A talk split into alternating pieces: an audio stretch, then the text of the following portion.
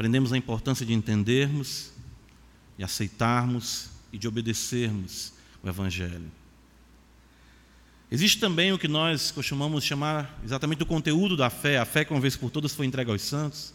Nós afirmamos logo no princípio do culto, no credo apostólico, a síntese da nossa fé. Ah, é muito belo como o autor aos Hebreus ele procura nos mostrar como essa fé impactou exatamente os antigos e de como o fato de verem o invisível e crerem em promessas, em fatos, em coisas que ainda não se tinham concretizado, transformou a vida deles de um modo singular. Preservou-lhes a alma. No versículo 39, eu gosto sempre de observar, o texto diz isso: Entretanto, nós somos da fé para a conservação da alma. Nossa alma é conservada por exatamente crermos em Deus. A obra de Deus é essa, nós vimos também hoje em nosso culto matutino, o Senhor Jesus dizendo que creais no Filho do homem. É onde nós temos a nossa alma conservada, salva e conservada no poder do Espírito Santo.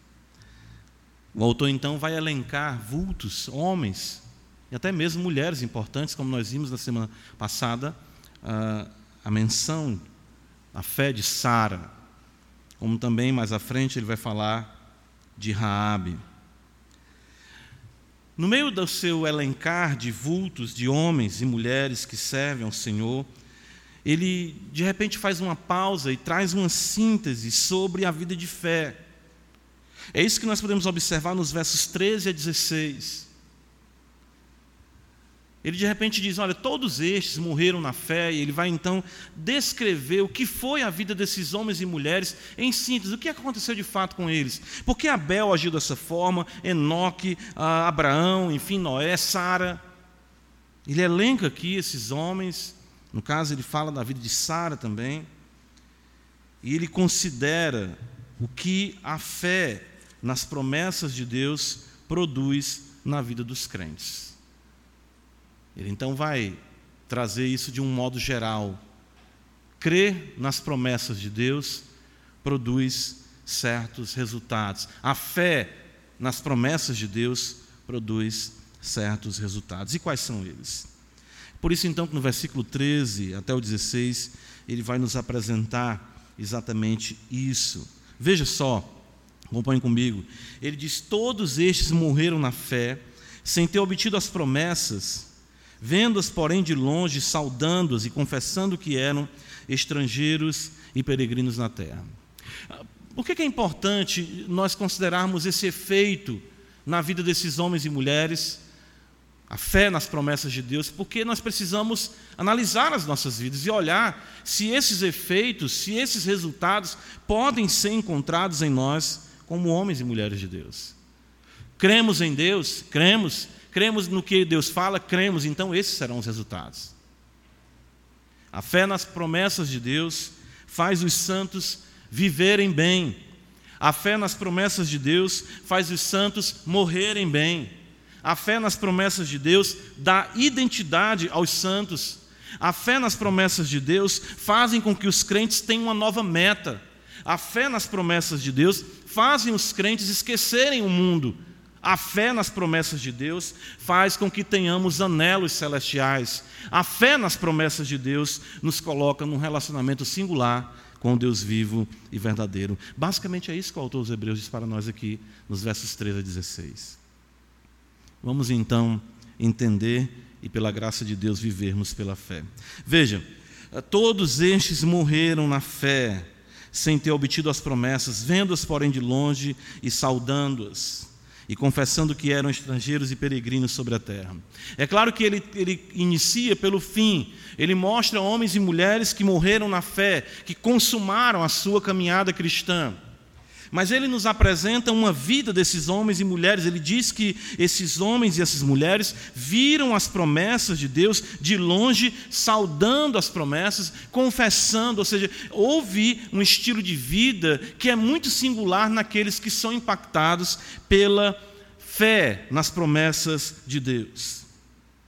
O fato de não obterem a concretização da promessa, o texto diz isso, que eles morreram na fé sem ter obtido a concretização da promessa, não os tornaram pessoas amargas e mal resolvidas. Pelo contrário, as promessas, por consistirem na palavra de Deus agindo em suas vidas, fizeram com que eles vissem fizeram com que eles exatamente tivessem uma vida leve, alegre, fizeram com que eles confessassem e isso os trouxessem a uma comunhão com aqueles que comungam da mesma fé. Veja só, todos estes morreram na fé sem ter obtido as promessas, vendo-as. Evangelho de João, capítulo 8, abra comigo a escritura, isso é muito importante porque nós lemos o texto de Abraão hoje no capítulo 5, perdão, capítulo 15, uh, e nós vimos Deus fazendo promessas a Abraão e ele dizendo para Abraão que ele iria morrer sem receber aquelas promessas. Deus diz para ele: Olha, essa terra eu vou dar aos teus filhos, você vai morrer em ditosa velhice, mas, como se Deus dissesse, você não verá a concretização das promessas pois na quarta geração vai se cumprir a medida da iniquidade dos amorreus. Isso aconteceu mais de 400 anos depois. Eu trarei exatamente o teu povo para cá e eles herdarão essa terra, mas você não herdará. Ora, isso poderia levar Abraão a viver de forma frustrada, amarga. Como é que pode? Eu saí da minha terra, obedeci de forma resoluta, sem explicação alguma, saí de Ur dos caldeus, apenas seguindo vai do Senhor e eu chego aqui, ele me faz mais promessas e diz que essas promessas que ele está fazendo para mim, eu não verei a concretização delas. Mas eu as verei. João capítulo 8, veja, o Senhor Jesus fala aqui, ah, no versículo 56. Olha o que está escrito. Abraão, vosso pai, alegrou-se por ver o meu dia viu e regozijou-se. Claro que essa uh, é a maneira como nós podemos entender esse texto de Hebreus 11, 13. Vendo as promessas, como se dá isso? A ideia de ver aqui é de contemplar não é apenas a realidade do exercício ocular, de ver alguma coisa com os nossos olhos, mas tão certa, tão poderosa eram as palavras de Deus na vida de Abraão, que ele conseguia ver o invisível. E de fato, quando Jesus usa a expressão aqui que Abraão, vosso pai, alegrou-se por ver o meu dia, é a mesma expressão usada pelo autor dos Hebreus ali no capítulo 11: ver os olhos do coração, enxergar a grandiosidade das promessas de Deus, enxergar, enxergar, a grandiosidade do ser de Deus através da Sua palavra. O texto diz que Abraão viu e se alegrou. Essa palavra que Cristo usa aqui uh, traz a ideia de pular de alegria. Era tão intenso o conhecimento e a visão que Abraão tinha de Cristo, que ele viveu uma vida de forma jubilosa ele não viveu exatamente dizendo: Olha, eu estou aqui, ah, me prometeram essa terra, o Senhor me prometeu essa terra, me prometeu que eu vou ser pai. Tudo está caminhando contrário daquilo que foi prometido, e, e isso tornou a pessoa amarga longe disso. Abraão era um homem cheio de alegria. Abraão era um homem que pulava de alegria, a ideia é essa, porque exatamente a visão de Cristo, a promessa do Redentor, e de que o Redentor viria dele, e que todas as famílias da terra seriam abençoadas exatamente através da sua vida, fez com que ele vivesse em plena alegria. Hebreus capítulo 11, ainda volta comigo, veja como é interessante isso. O texto nos diz, no versículo número 27, fazendo ainda menção, no caso a Moisés, nós vamos chegar lá também, se Deus nos conceder. Mas perceba exatamente o que acontece com Moisés, no versículo 27, pela fé, abandonou o Egito, não ficando amedrontado com a cólera do rei, Antes permaneceu firme como quem vê. Veja mais uma vez aqui. Como quem vê aquele que é invisível. Aquele que vive pela fé enxerga muito mais. E a alegria exatamente que toma o seu coração é uma alegria que muitas vezes não se pode expressar, mas que é muito mais certa do que tudo aquilo que o olho vê. Primeira Epístola de Pedro, capítulo 1, abra comigo a escritura. O apóstolo vai dizer exatamente isso. Observe bem isso. A partir do versículo 5, ele vai dizer que sois guardados pelo poder de Deus mediante a fé. para a salvação, preparada para revelar-se no último tempo. Nisso exultais, embora no presente, por breve tempo, se necessário, sejais contristados por várias provações, para que, uma vez confirmado o valor da vossa fé, muito mais preciosa do que o ouro perecível, mesmo apurado por fogo, redunde em louvor, glória e honra na revelação de Jesus Cristo. Agora percebam a beleza do que Pedro fala: a quem não havendo visto, a mais, vocês não viram ele como eu vi. Mas vocês amam ele, no qual não vendo agora, mas crendo, exultais com alegria indizível e cheia de glória.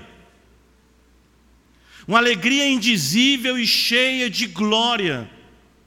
Mesmo que eu nunca tenha visto a Cristo, mesmo que eu nunca tenha contemplado Ele, como Pedro viu, como João viu, há uma alegria indizível que enche o coração do crente pelos olhos da fé. Por isso que o crente vive bem.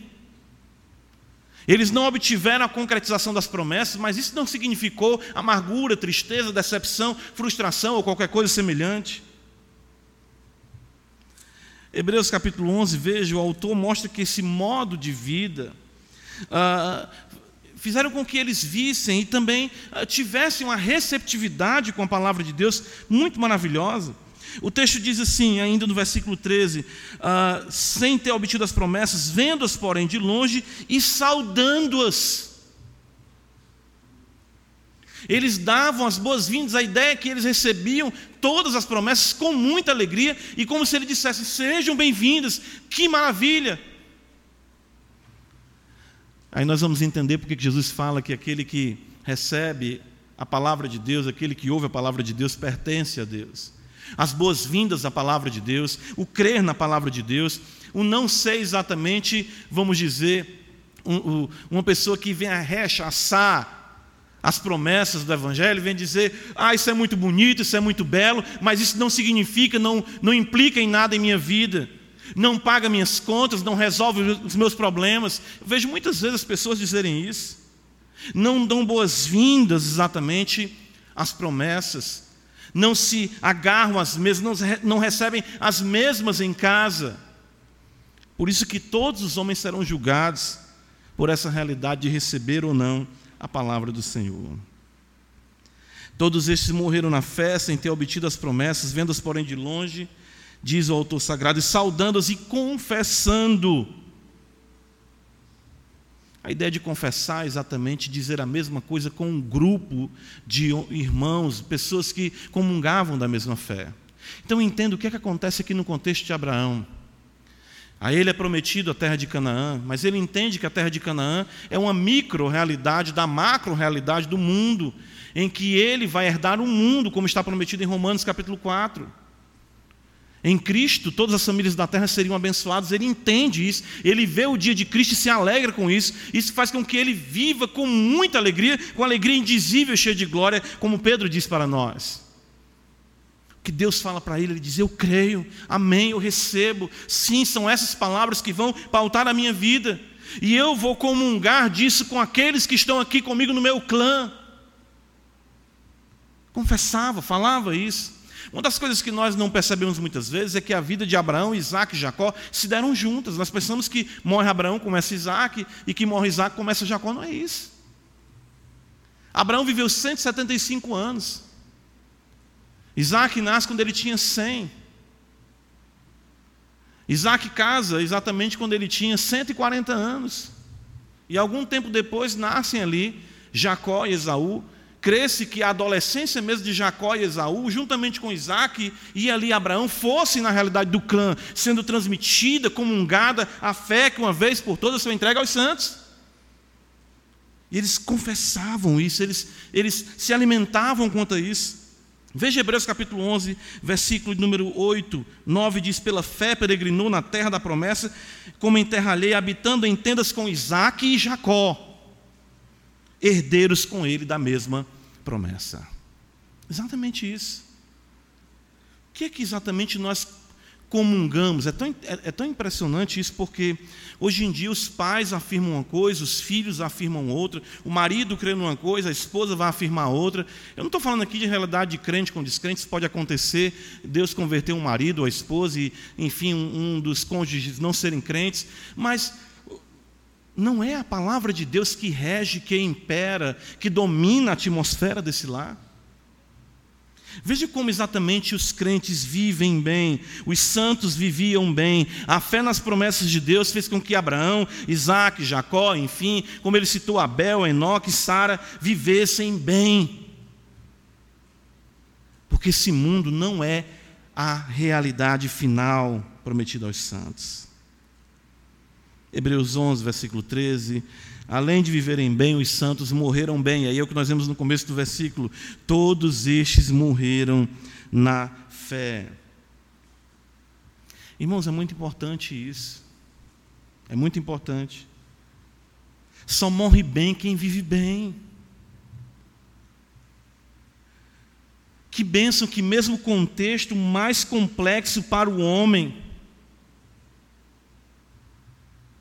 que é capaz de amargurar toda a sua existência e frustrar todos os seus desígnios, mesmo nesse contexto, a palavra que sai da boca de Deus nos traz esperança para que venhamos morrer bem. A nossa perspectiva no que concerne à morte não é de desespero, não deveria ser de frustração, mas do ponto A concluir a nossa história que Deus traçou para nós aqui sobre a face da terra.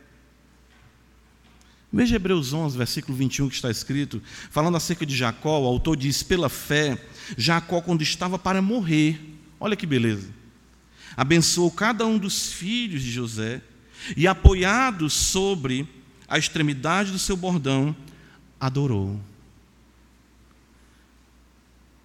Eu me lembro, não lembro agora quem, talvez eu citando vocês lembrem, mas um pregador que dizia assim: o nosso povo morre bem o nosso povo morre bem, não é em desespero, não é em angústia, não é sem esperança, mas é o fato, exatamente como Jacó, que chama os seus filhos, reúne os seus filhos e diz: Eu vou morrer, está na hora de eu partir. E ele começa a abençoar cada um dos seus filhos, e ali, prestes a partir, ele adora a Deus. Gênesis 49, observa comigo como é que se dá isso. Gênesis capítulo 49. Está escrito assim, olha.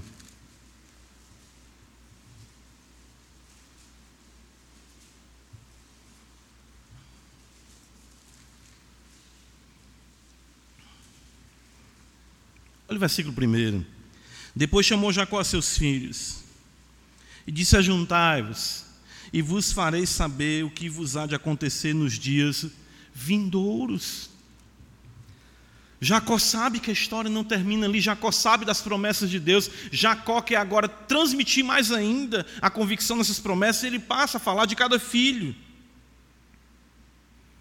E ele diz exatamente aqui, olha só o que está escrito, uh, no versículo de número 33, tendo Jacó, último versículo, acabado de dar determinações a seus filhos, recolheu os pés na cama, e expirou, e foi reunido ao seu povo.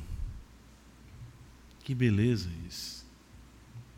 Daí nós vamos entender por que o autor, os Hebreus, no capítulo 12, abra comigo a escritura, ele falando dessa realidade além da morte, ele vai dizer para nós o seguinte, versículo número 22: Mas tende chegado ao monte Sião, e à cidade do Deus vivo, a Jerusalém celestial e a incontáveis hostes de anjos e a universal assembleia e igreja dos primogênitos arrolados nos céus e a Deus o juiz de todos e aos espíritos dos justos aperfeiçoados.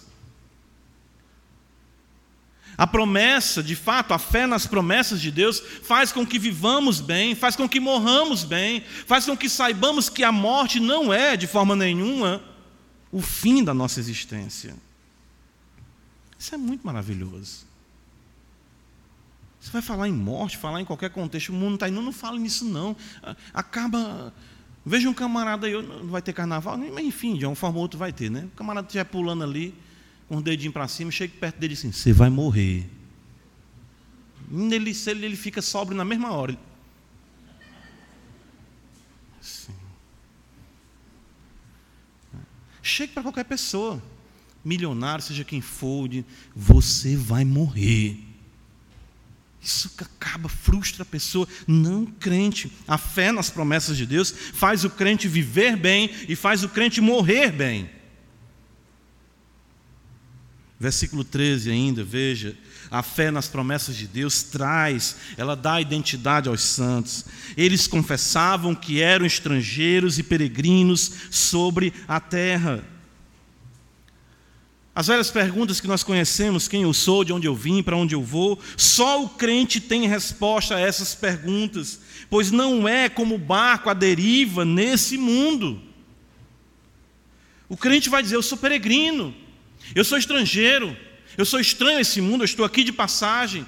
De onde eu vim foi Deus que me criou, Ele decretou desde toda a eternidade me salvar. Quem eu sou, eu sou dele, eu pertenço a Ele, e para onde eu vou, eu vou estar para sempre com Ele. Pedro também, tratando do sofrimento, ele vai destacar isso no versículo número 7, veja, uh, 1 Pedro 1, versículo 17, perdão, ele diz exatamente isso para nós. Olha que beleza, a filiação nos coloca nessa relação estranha com o mundo. Entenda, ser filho de Deus e ser amigo do mundo são coisas que não podem coexistir. Ora, se invocais como Pai aquele que, sem acepção de pessoas, Julga segundo as obras de cada um, portai-vos com temor durante o tempo da vossa peregrinação.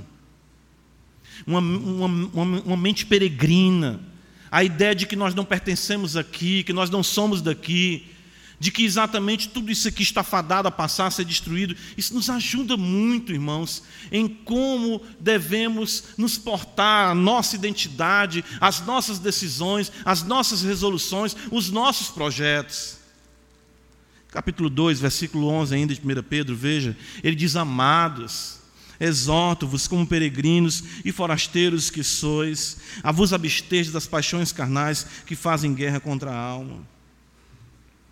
Nós não somos daqui. É interessante que essas palavras elas destacam apenas a necessidade de criarmos laços necessários apenas para o cumprimento da nossa jornada aqui nesse mundo.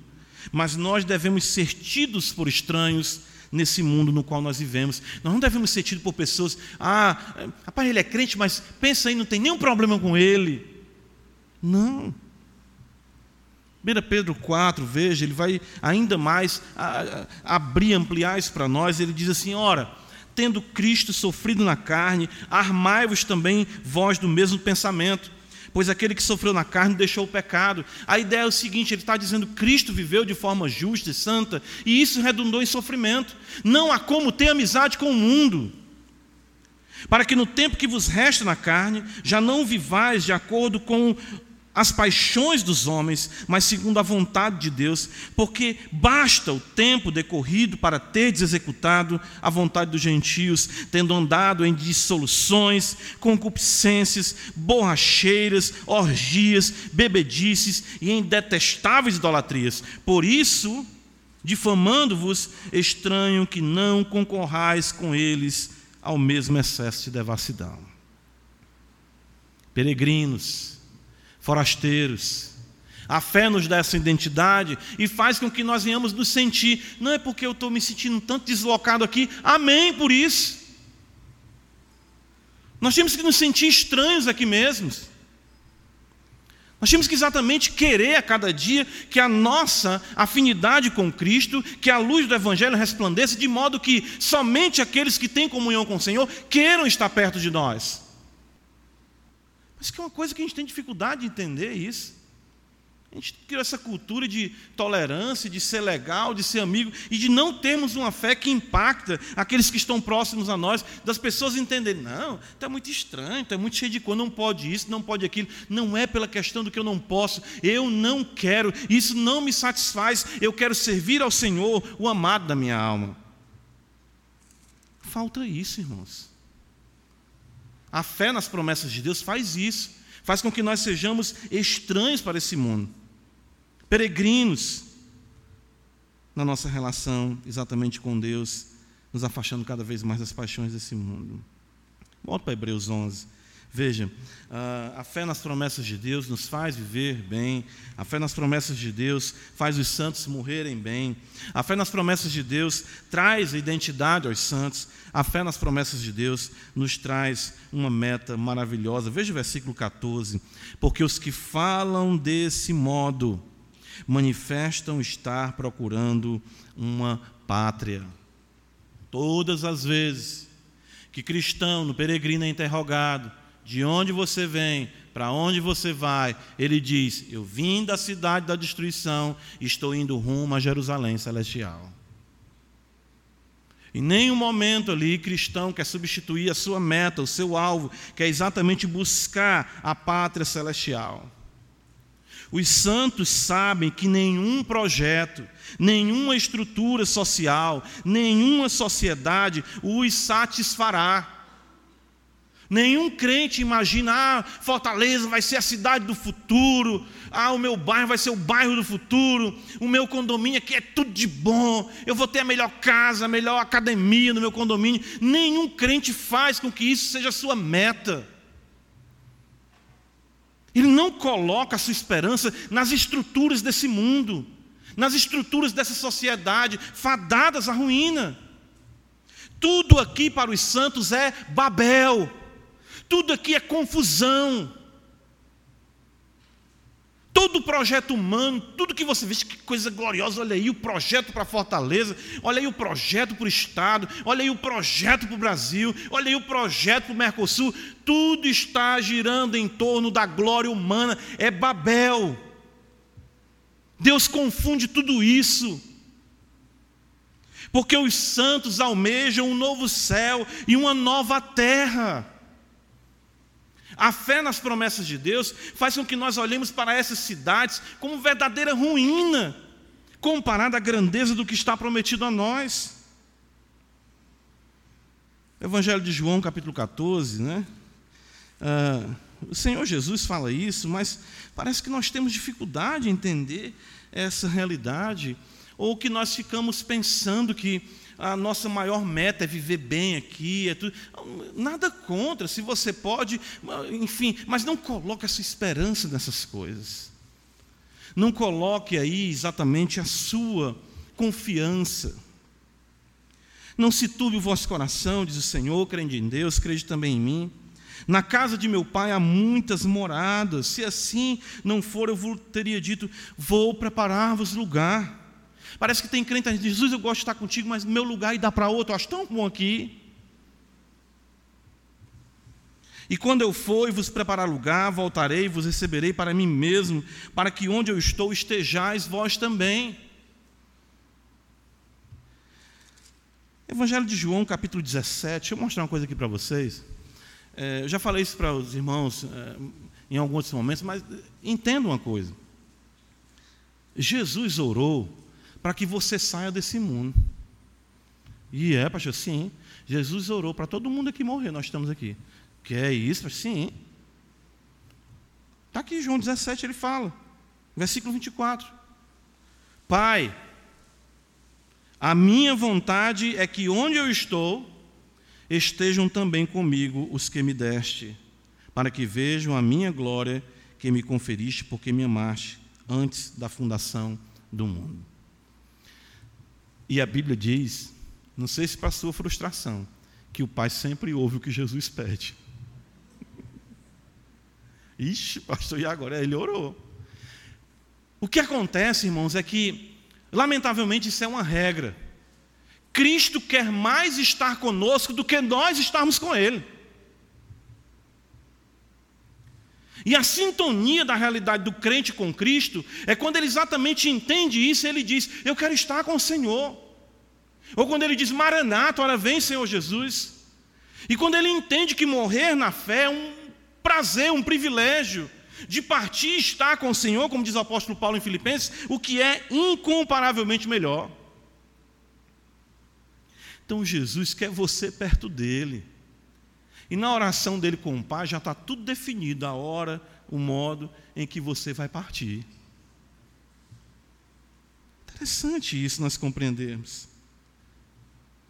Veja Filipenses capítulo 3, o apóstolo Paulo falando acerca dessa pátria, que os, os que creem nas promessas de Deus, ah, é interessante, né? porque eles viviam em tendas, eles não tinham uma casa própria, pela fé Abraão habitou em tendas com Isaac e Jacó, e eles almejavam uma cidade, eles almejavam uma pátria. Em Filipenses 3, versículo número 20, veja que está escrito: o apóstolo Paulo diz: Pois a nossa pátria, ele fala, a nossa pátria está nos céus, de onde também aguardamos o Salvador e Senhor Jesus Cristo, o qual transformará o nosso corpo de humilhação para ser igual ao corpo da sua glória, segundo a eficácia do poder que ele tem de até subordinar a si todas as coisas. Por isso que Apocalipse 21 vai dizer: Eu vi um novo céu e uma nova terra. Nós precisamos, irmãos, orar quanto a isso, pedirmos a Deus que os nossos projetos não estejam fadados apenas à realidade temporal desse mundo, mas sim na busca da pátria celestial. Hebreus 11, veja o versículo de número 15 agora. Ah, lembra, a fé nas promessas de Deus fazem os santos viverem bem, morrerem bem dá uma identidade exatamente aos santos, uma meta maravilhosa. Mas olha o que é importante aqui no versículo 15: ainda existe esse aspecto negativo em nós, embora tenhamos fé nas promessas de Deus, é importante que cada vez mais essa fé cresça. Lembra, eu falei isso hoje pela manhã: existe a pequena fé. John Bunyan ilustra isso também no Peregrino. Tem pessoas que fazem a escolha de ter uma fé pequena por toda a vida não crescem na palavra, não crescem em oração e não conseguem ir além, estão sempre sofrendo com as realidades do passado, estão sempre pensando em voltar, estão sempre pensando por conta dos perigos e temores a desistirem da caminhada, acham que são crentes, acham que não são. A importância de crescermos na fé. Versículo 15 está escrito: se na verdade se lembrassem daquela de onde saíram, teriam a oportunidade de voltar. A fé nas promessas de Deus nos ajuda, irmãos, a nós esquecermos de onde nós saímos, e isso é importante. Por que, que isso é importante? Pelas lembranças pecaminosas que todos nós temos de uma vida antes de Cristo. Josué, no capítulo 24, abre aí comigo a escritura, veja, ele vai fazer menção disso. Ele diz aqui: olha sempre é algo que perturba o povo de Deus. Olha o que está escrito. Josué capítulo 24.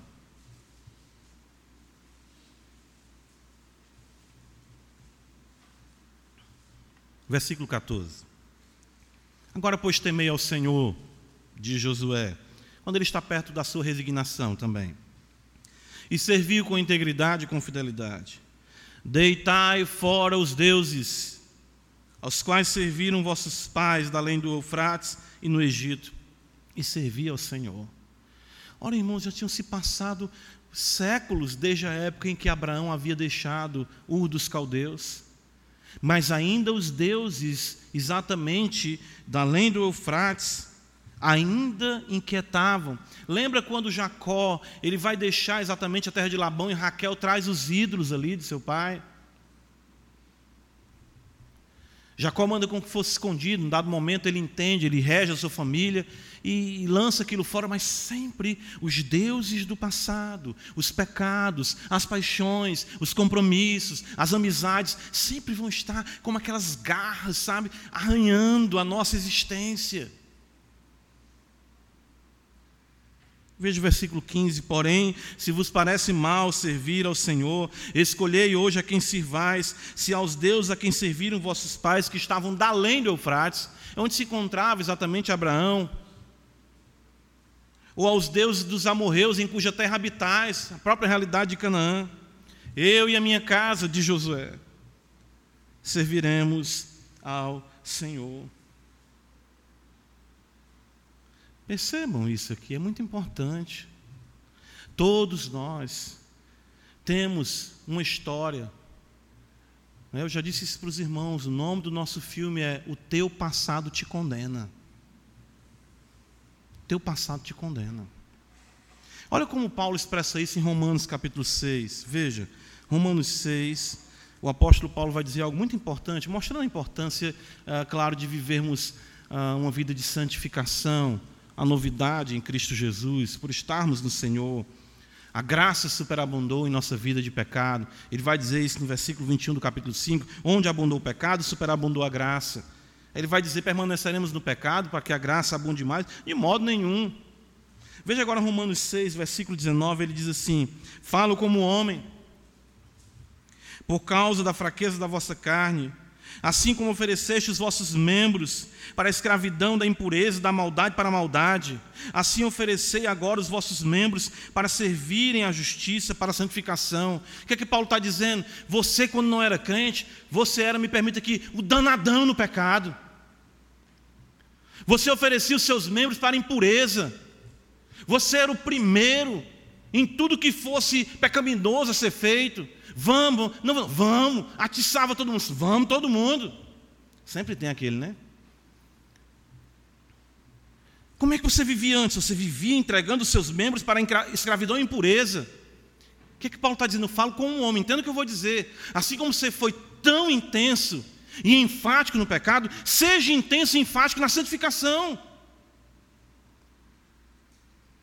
Olha o versículo 20, como é interessante, porque quando eres escravos do pecado, estavas isento em relação à justiça.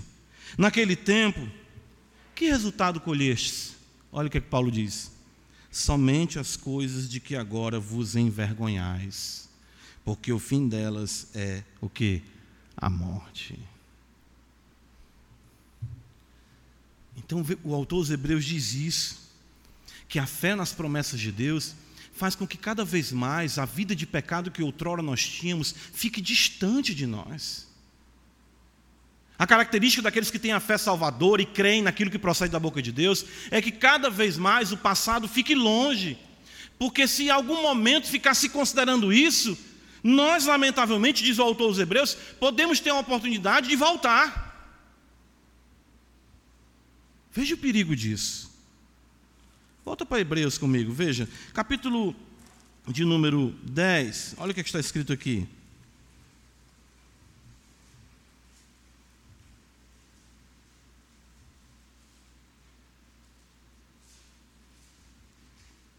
Versículo 37. Porque ainda dentro de pouco tempo aquele que vem virá e não tardará. Todavia o meu justo viverá pela fé. Olha, ele, olha só e se retroceder, nele não se compraz a minha alma. Nós precisamos, irmãos, romper com o passado. Você precisa, jovem, homem, moça, mulher, romper com o passado. Porque se você ficar se lembrando de onde você saiu, a oportunidade de voltar vai se acentuar cada vez mais. A fé nas promessas de Deus faz com que nós esqueçamos o passado, deixemos para trás. Jesus fala: aquele que põe a mão no arado e olha para trás não é apto para o reino dos céus. Eu lembro aqui do copeiro, chefe, nos dias de José, e é importante que nós tenhamos essa definição do nosso passado. Abre comigo em Gênesis 41. Veja como isso é importante. Uh, quero usar a título de ilustração. O copeiro e o padeiro foram lançados na prisão por Faraó. O padeiro foi morto. José interpreta o sonho de ambos, né? O padeiro é morto e o copeiro, ele é liberto, ele volta a servir a Faraó. E diz no final do capítulo 40 que o copeiro-chefe se esqueceu de José, não se lembrou de José, José pediu a ele: oh, lembra-te de mim lá e tudo, estou aqui injustamente, eu não fiz nada. Acusado de assédio sexual, José, até mesmo de, quem sabe, um estupro. E olha o que diz em Gênesis 41. Faraó tem um sonho. E no versículo 9, o copeiro-chefe se apresenta, e essa fala dele é interessante, e é assim que deve ser resumida a nossa vida. Lembro-me hoje das minhas ofensas. Isso era importante para o copeiro, o chefe, chegar diante de Faraó e colocar o passado dele como que um passado de ofensas. Eu te ofendi. Copeiro chefe, eu vivi exatamente na contramão da tua vontade, farol. Foi, foram esses dias do meu passado. Foram esses os dias que vivi, foi essa maneira que eu vivi. Lembro das minhas ofensas. A única maneira que você tem que tratar com o seu passado é exatamente confessá-lo diante dos pés de Cristo e dizer: Senhor, eu me lembro o quanto eu te ofendi. Lembro das minhas ofensas e nunca dar as mãos para o passado, como se ele pudesse trazer alguma coisa de proveitosa, porque isso impedirá a sua caminhada e poderá lhe tirar dela definitivamente. A fé nas promessas de Deus faz com que nós esqueçamos isso, cada vez mais. Lembro das minhas ofensas, falo como copeiro, queria ter Queria ter tido um. Eu, eu, eu, eu tenho uma. Hoje em dia tudo a gente redefine, eu tenho uma inveja, uma inveja branca, ó. Uma inveja santa. Hoje em dia, meu Deus, eu queria tanto ter nascido num lar cristão.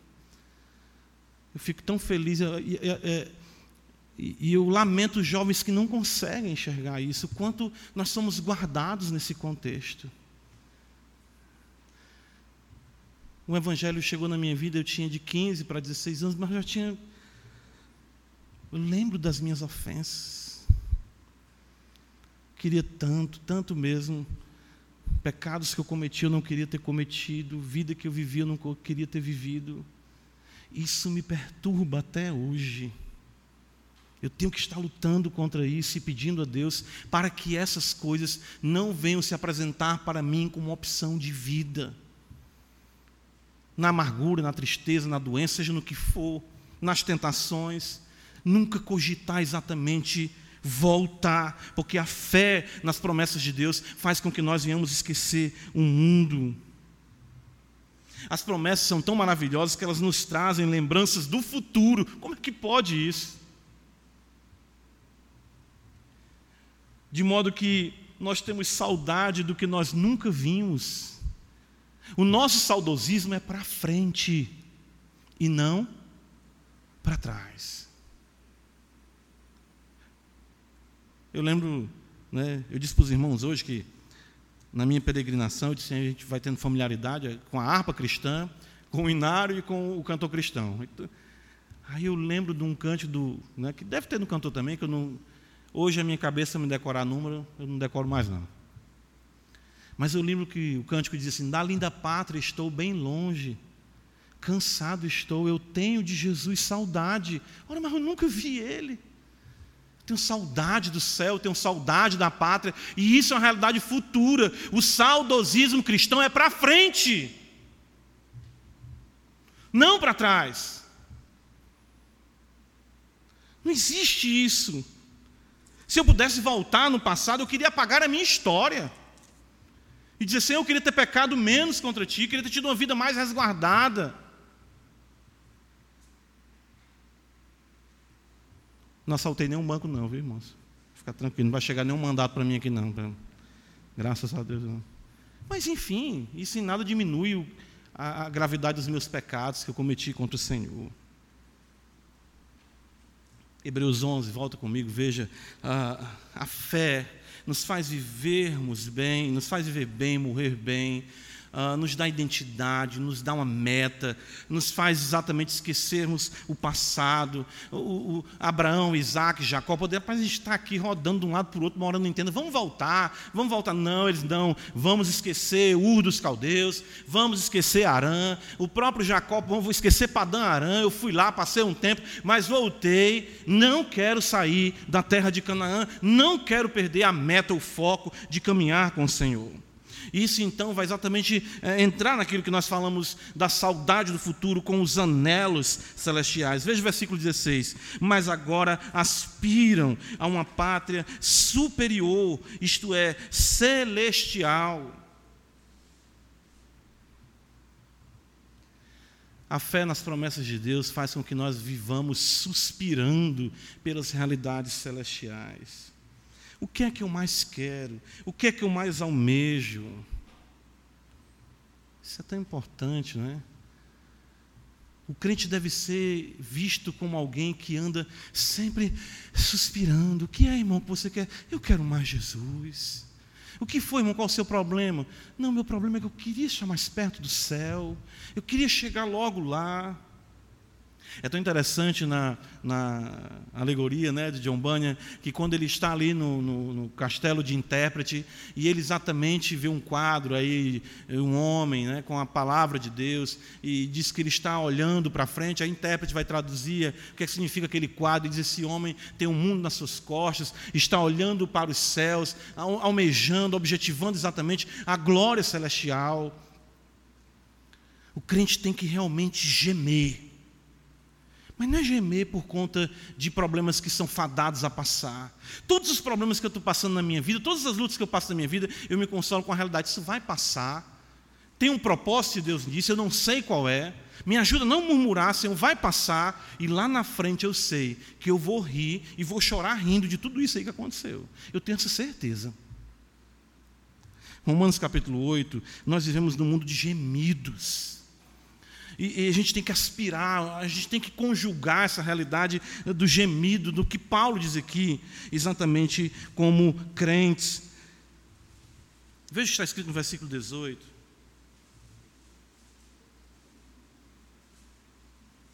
Romanos 8. Porque para mim tem um por certo que os sofrimentos do tempo presente não podem ser comparados com a glória a ser revelada em nós. A ardente expectativa da criação aguarda a revelação dos filhos de Deus, pois a criação está sujeita à vaidade, não voluntariamente, mas por causa daquele que a sujeitou, na esperança de que a própria criação será redimida do cativeiro da corrupção para a liberdade da glória dos filhos de Deus, porque sabemos que toda a criação a um só tempo geme e suporta angústias até agora. Quer dizer, esse é um mundo de, de, de anelo, de gemido, a própria criação. Não me pergunte como eu não sei explicar. O apóstolo disse que esse mundo é um mundo de gemidos. Ela anela, ela almeja a manifestação da glória. Como isso é possível? Eu não sei. Fauna, flora, enfim, céu, terra, mar, seres aquáticos, terrestres, enfim, aéreos, seja o que for. Tudo geme, tudo anela a manifestação da glória de Deus, e Paulo vai dizer, e não somente ela, mas também nós que temos as primícias do Espírito, igualmente, igualmente gememos em nosso íntimo. Gememos, anelamos em nosso íntimo, aguardando a adoção dos filhos, a redenção do nosso corpo toda a decrepitude, todos os pecados, todas as mazelas que estão sobre nós ainda no nosso corpo. Versículo 24, porque na esperança fomos salvos. Olha a esperança que se vê, olha aí, a fé nas promessas não é esperança.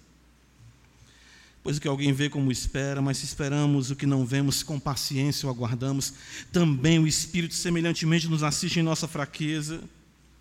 Porque não sabemos orar como convém, mas o mesmo Espírito intercede por nós com gemidos sobremaneira com gemidos inexprimíveis.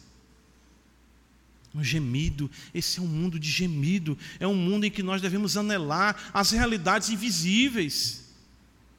Passamos a semana toda vendo, os nossos olhos arregalados para as imagens, para a TV, para a internet, para smartphone, outdoors, enfim, seja o que for, propagandas. Passamos o tempo todo, passamos o tempo todo tocando, mas precisamos ser tocados pelas realidades eternas. As promessas, irmãos, trazem o céu para o coração do crente e ao mesmo tempo arranca o coração do crente e leva para o céu. Lucas capítulo 9, eu gosto muito desse texto, porque ele nos apresenta uma coisa muito interessante aqui. Eu não sei eh, como isso se deu, mas veja, Jesus está caminhando para Jerusalém. Lucas 9, 51. E aconteceu que, ao se completarem os dias em que devia ele ser assunto ao céu, interessante isso, manifestou no semblante a intrépida resolução de ir para Jerusalém. Como é que é isso? Parece que quanto mais Cristo se aproximava do retorno para a glória, aquilo transformava, um anelo, ele sabia o que ia padecer, ele sabia o que ia enfrentar, mas o seu semblante mudou. Uma intrépida resolução. Vou para Jerusalém. Não, Senhor, não, não, não, já Pedro quis dissuadir jamais, não diga isso. Ele, e isso ficou estampado nele. E era algo tão impactante que, veja só, versículo 52, ele enviou mensageiros para antecederem. Indo eles, entraram numa aldeia de samaritanos para lhes preparar pousada. Lembra, samaritano não está com judeu, né? João capítulo 4 explica isso para a gente. Mas não receberam. Nessa vez, os samaritanos não querem receber o Senhor, diferente lá de João 4. Porque o aspecto dele era de quem decisivamente ia para Jerusalém. Como é que pode isso? Como é que isso fica no rosto? Eu não sei. Mas o samaritano, ele vai para Jerusalém. Ele vai para Jerusalém. Ele, a cara dele é de Jerusalém. Uma resolução intrépida que até mesmo descrentes olhavam. Esse aí vai para Jerusalém. O anelo, o autor aos Hebreus fala aqui exatamente que essa palavra que ele usa, ele diz no versículo 16, é muito interessante. Ele diz assim: ah, Mas agora aspiram a uma pátria, a ideia que eles se esticavam, eles almejavam, eles queriam essa pátria. Mostrava que eles exatamente queriam estar na pátria com o Senhor, e aquilo era tão determinante no Cristo que os samaritanos viram no rosto dele. Que beleza isso, né? Que a fé nas promessas de Deus faz com um homem e uma mulher que, que realmente entendem, recebem essa revelação. Para nós concluirmos, versículo número 16, ainda de Hebreus, ele diz: ah, Mas agora aspiram uma pátria superior, isto é, celestial. Por isso Deus não se envergonha deles, de ser chamado seu Deus por quanto lhes preparou uma cidade. Recapitulando, a fé nos faz viver bem, a fé nas promessas de Deus nos faz morrer bem, a fé nas promessas de Deus nos dá identidade, a fé nas promessas de Deus nos traz a meta gloriosa da pátria celestial, essa cidade que Deus preparou. A fé nas promessas de Deus faz com que nós venhamos esquecer, romper com o passado, com o mundo. A fé nas promessas de Deus nos traz esse anelo celestial, muda a nossa vida. E a fé nas promessas de Deus revela, nos coloca e revela esse relacionamento singular com o Senhor Deus. Veja, o autor diz que Deus não se envergonha de ser chamado seu Deus. Irmãos, tem tantas coisas que reprovam Abraão como pecador. Tantas coisas que reprovam Isaac, tantas coisas que reprovam Jacó, tantas coisas que reprovam Sara, tantas coisas que me reprovam, tantas coisas que reprovam você. Mas Deus é tão bondoso que associou o nome dele ao nome dele, o nosso nome. Hoje em dia, né, você assiste um filme, alguma coisa, uma empresa, não quero a minha imagem associada a isso. Não quero o meu nome associado a isso. É interessante porque uh, nós, numa perspectiva meramente humana, prestamos um desserviço terrível à imagem do Evangelho. O nosso marketing não é muito legal. Mas Deus não se envergonha de ser chamado o nosso Deus. Ele coloca no seu nome o nome de homens mortais e pecadores. Eu sou o Deus de Abraão, o Deus de Isaac, o Deus de Jacó. Deus coloca em nossa testa santidade ao Senhor e diz que nós somos cristãos, seus filhos, para a glória de Deus. As promessas colocam os santos nessa relação única. Que beleza isso! Jeremias capítulo 32, nós vamos ler dois versículos aqui, um em Jeremias e outro uh, em Paulo. Mas olha só, isso é o cerne da aliança, do pacto de Deus conosco em Cristo Jesus. Ele diz, Jeremias 32, versículo número 28. É isso mesmo? Deixa eu ver se estou olhando certo. Jeremias 30, 22, perdão. Jeremias 30, 22 na promessa de restauração do povo, Deus diz: Vós sereis o meu povo e eu serei o vosso Deus.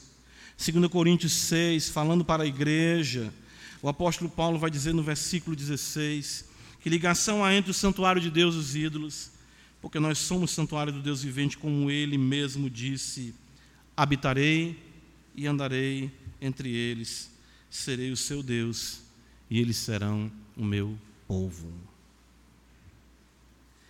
Cantares vai dizer: Eu sou do meu amado. Isso é muito, em muito convite de casamento, né? Como é o restante do texto? E o meu amado é meu. Deus não se envergonha.